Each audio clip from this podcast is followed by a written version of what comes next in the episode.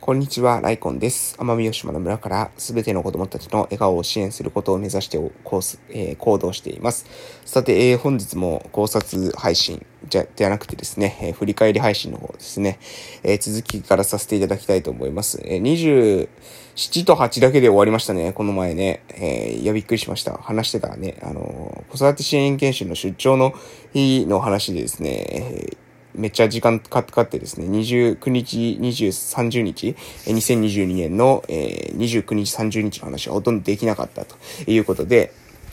そこら辺をですね、今日は話そうかなというふうに、え、思っております。はい、えー、話していきましょうか。まず2022年の5月の29日ですけども、えー、この日はですね、本当はね、えー、ビーチコーミング、えー、をする予定だったんですよ。だけど雨が降ってですね、あの、もう難しいということで、え、ビーチコミングを中止にまずしました。で、あの、その、まあ、まず私がですね、午前中起きるのがですね、何時になったのかなちょっと遅かったんですよね、いつもより。9時ぐらいだったかなえー、だったと思うんですけど、まあ、結構ね、やっぱ出張とかするとね、なんかね、体がね、超疲れるんですよね。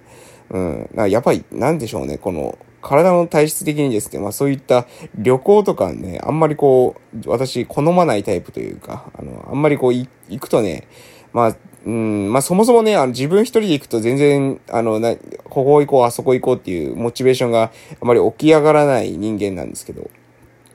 えー、まあ誰かと行くとですね、そうやって、えー、例えば夜とかね、食事会とかしたら結構まあ楽しく過ごせはするんですが、えー、次の日以降ですね、割とまあ、意外と体が疲れていることを知るというようなところでございます。なので私は、ね、まあ飲み会がですね、もうあり、あの、ありまくるみたいなですね、えー、ところにはですね、なかなかですね、自分の体は、あの、合わないなと。えー、まあその時その時は楽しいんですけども、その後にね、あの、反動でですね、めっちゃ体力がですね、あのなくなるっていう現象があるので、え、そこら辺はね、まあ自分の体、体に合ったですね、地域を選定していかないといけないなと思います。そう考えるとね、私の出身集落はですね、非常に、え、飲み会が頻回に行われるですね、賑やかな集落ですので、ちょっとね、私の体はそこにはですね、あまり、うん、あの、合ってないんじゃないかなと。え私が今ですね、いる地域、えの方が私と個人としてはですね、非常に、え体には合っているというふうに思っておりますので、えこの地域でね、まずは、あの、何ですか、自分のその体調と向き合いながらね、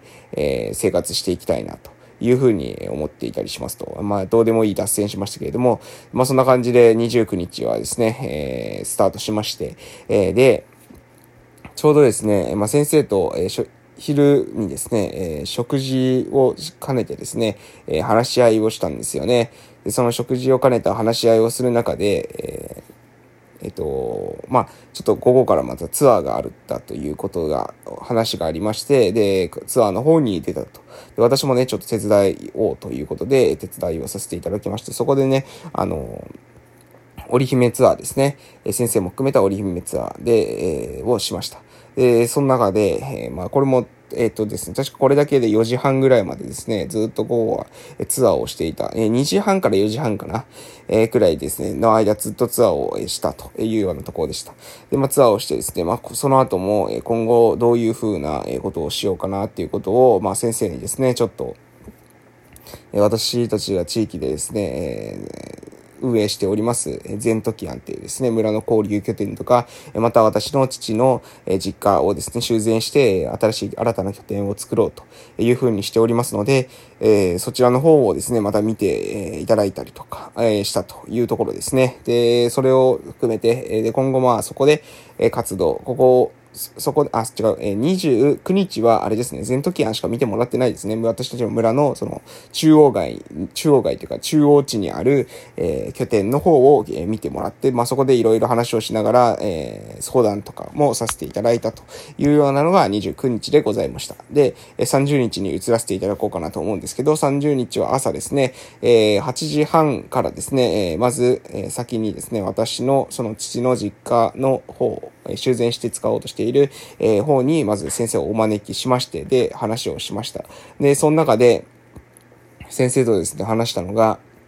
えっ、ー、と、まあ、ここをね、えー、拠点に仕事、その自分のね、事業展開をしていくっていう風なこともですね、非常に、えー、まあ、わかるんだけれども、えそれと同時にですね、そのリスク分散をして、全くですね、その違った、え業種の仕事というか違う、え仕事っていうのをしておくってことも、まあ、必要なんじゃないかということを言われました。まあ、非常にですね、まあ、経営的にな意味でのリスク分散ですよね。え同じ業種だけだと、えその業種がですね、まあ、うまくいかなくなった時に、え結果としてですね、自分の生活が成り立たなくなってしまうと。えで、そうなると困るわけなので、え自分のその福祉とか医療とか、そういった業種とそれ以外の他のですね、何か、え例えば、まあ、私も、え以前より言ってるんですけども、まあ、オンラインを使った、え技能みたいなものを身につけておくと、それはいいんじゃないかということで、まあ、先生の方からですね、まあ、動画編集とかですね、え、プログラミングとか、えー、そういったものをですね、結構進められましたね。うん、で、まあオンラインを使ってですね、できる仕事っていうことをなんかちょっと考えていったらいいんじゃないのかということで、まあ、えー、地域でこう生活していてもね、ここの、まあ、田舎で生活していても、えー、インターネットは繋がってるので、それを使って仕事をするっていうね、まあ、ロールモデルになるわけじゃないですけれども、その地域の中でこういった働き方があるってことを、まあ、示す、えー、ことも同時にしていくことが、えー、いいんじゃないかということをですね、話さ、えー、話をしたというところです。まあ、で、私もか、に関してもですね、それも、まあ、さ、えー、賛同できますね。えー、プログラミングするとかですね、まあ、動画編集。まあ、動画編集って言っても、私は、えっ、ー、と、YouTube はですね、実はね、してて、えー、まあ、これまだ先生に言ってないんですけどね、えー、リハビリのですね、情報発信をね、実はね、え私たちは、えチームでしてます。えー、S リハ塾っていうですね、リハビリ系のですね、YouTube チャンネルを、えー、運営してますので、まあ、それ使ってですね、私はなんかオンライン、そのリハビリとか、えー、そういった業界にですね、えー、自分たちでもなんか、え、関わることできないかなっていうふうに思ってます。で、それもね、事業化、えー、できたらいいなっていうふうに思ってたりするんですよね。あんまりこう、少し、すごい、その、何ですか、えー、まず普通に情報発信している部分っていうのは、あの、その無料で完全にしてるんですけれども、えー、よりですね、その、時間が取られるところ、えー、まあ、個別対応というところに関してはですね、普通のそのオンライン診療、えオンラインリハビリっていう流れが来た時に、えしっかりとですね、乗れるように体制構築っていうのをですね、しっかりしていけたらなというふうに思っていたりします。まあ、SNS を通したりですね、まあ、その情報発信を通して知り合った、え人たちとですね、コミュニケーションをとって、で、えその人たちをですね、もうまた、あの、オンラインで何か活動したいなっていうふうに思っている方もですね、結構、えいらっしゃる様子ですので、そういった方とですね、一緒に力を合わせてですね、活動していけたらいいなというふうに、個人的にはですね、思っていたりしますと。そんなところでございます。はい。で、えー、まあ、そ、そ、先生とですね、まあ、いろいろ話して、まず、えー、朝スタートしたわけなんですけど、それだけでは終わらずですね、えー、その後ですね、ちょうど10時からですね、私の地域にいます、えー、方ですね、えー、その方はですね、私が行ってます社会福祉協議会の方に、えー、デイサービスで、えー、来てるんですよね。えー、で、そこで、まあ、あの、デイサービスに来てるわけなんですけれども、まあ、その方はですね、ちょっと年齢がですね、え、そこに来ているデイサービスの平均の、え年齢よりもかなり若いわけです。え、つまり、まあ、そこ、えー、その方はね、ちょっとね、えー、生まれつきのですね、その、死体のですね、不自由さ、えー、体のその移動の身体的なですね、えハンディキャップっていうのがあるっていうこと、ところで、え、まあそこにですね、通っているわけなんですけども、まあそこしかね、私たちの地域、逆に言うとですね、まあ行く場所がないんですよね。え、身体に何かしらの障害を抱えているっていうことになった時に、えー、じゃあその私たちがやってあるデイサービス以外にですね、え、行ける場所があるかっていうとですね、地域の中でなかなか行く場所がないってことで、まあ自宅かですね、デイサービスかっていう、えー、その、まあそこの往復じゃないですけど、えー、そこぐらいしかなかなか行く場所がないと、えー、そんな状況でございます。えー、ですので、えー、そこではですね、その人の、その、その人パソコンとかもですね、いろいろ使えて、えー、様々なその能力あるわけなので、その能力の割にですね、している生活っていうか、その社会参加のポイントっていうのがかなり限定的なんじゃないかっていうことで、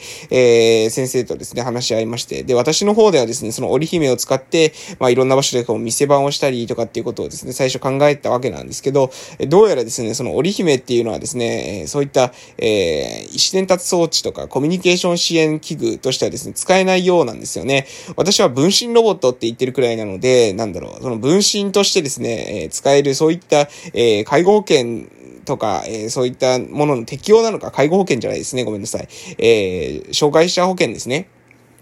舗装具とか、その範疇なのかなっていうふうに思ってたわけですよ。で、意思伝達装置とかそういった、えー、ものなのかなって、そういった部類なのかな。そして、えー、それはまあ、あの、そういったことを使うことによって社会参加ができる人には、えー、使えるものなんだろうなって、これ勝手にですね、ちょっと思い込んでいた節がありました。で、そうするとですね、なんと舗装具ではそれはですね、使えないということで、まあ、要するに、えー、折り姫ロボット自体はですね、これは、え完全にですね、完全に別に、その何ですか、えー、そういった、えー、障害者の方がですね、分身として使える、えー、類のものではなかったと。えー、結局ですね、自分でちゃん、レンタルしないとですね、使えないということで、あ、じゃあこれじゃあですね、なかなかそれを使って社会参加っていうふうに言ったけれども、えー、そのずっと借り続けてですね、えー、やるっていう時に、まあ、月5万円ぐらいかかるわけなので、結構高いというところで、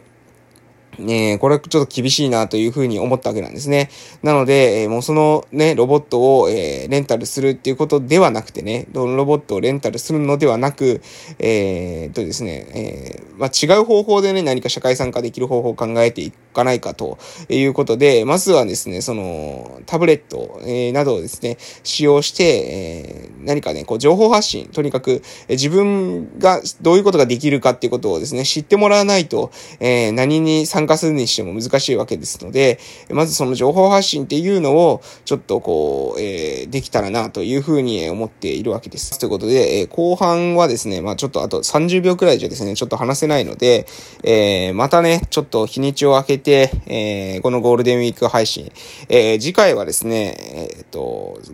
30日の午後からですね、え、の内容っていうのをまた、え、まとめてですね、収録してお届けしていこうかなというふうに思っております。ちょうど今今日はですね、5月の1日なので、え、まあ今日終わったあたりにですね、また、えー、今日、えー、30日の午後と、えー、5月の1日っていう時の振り返りっていうのをですね、配信していこうかなと思います。ということで、まあ、濃密なスケジュールですけども、今日も頑張っていきたいと思います。それでは失礼しました。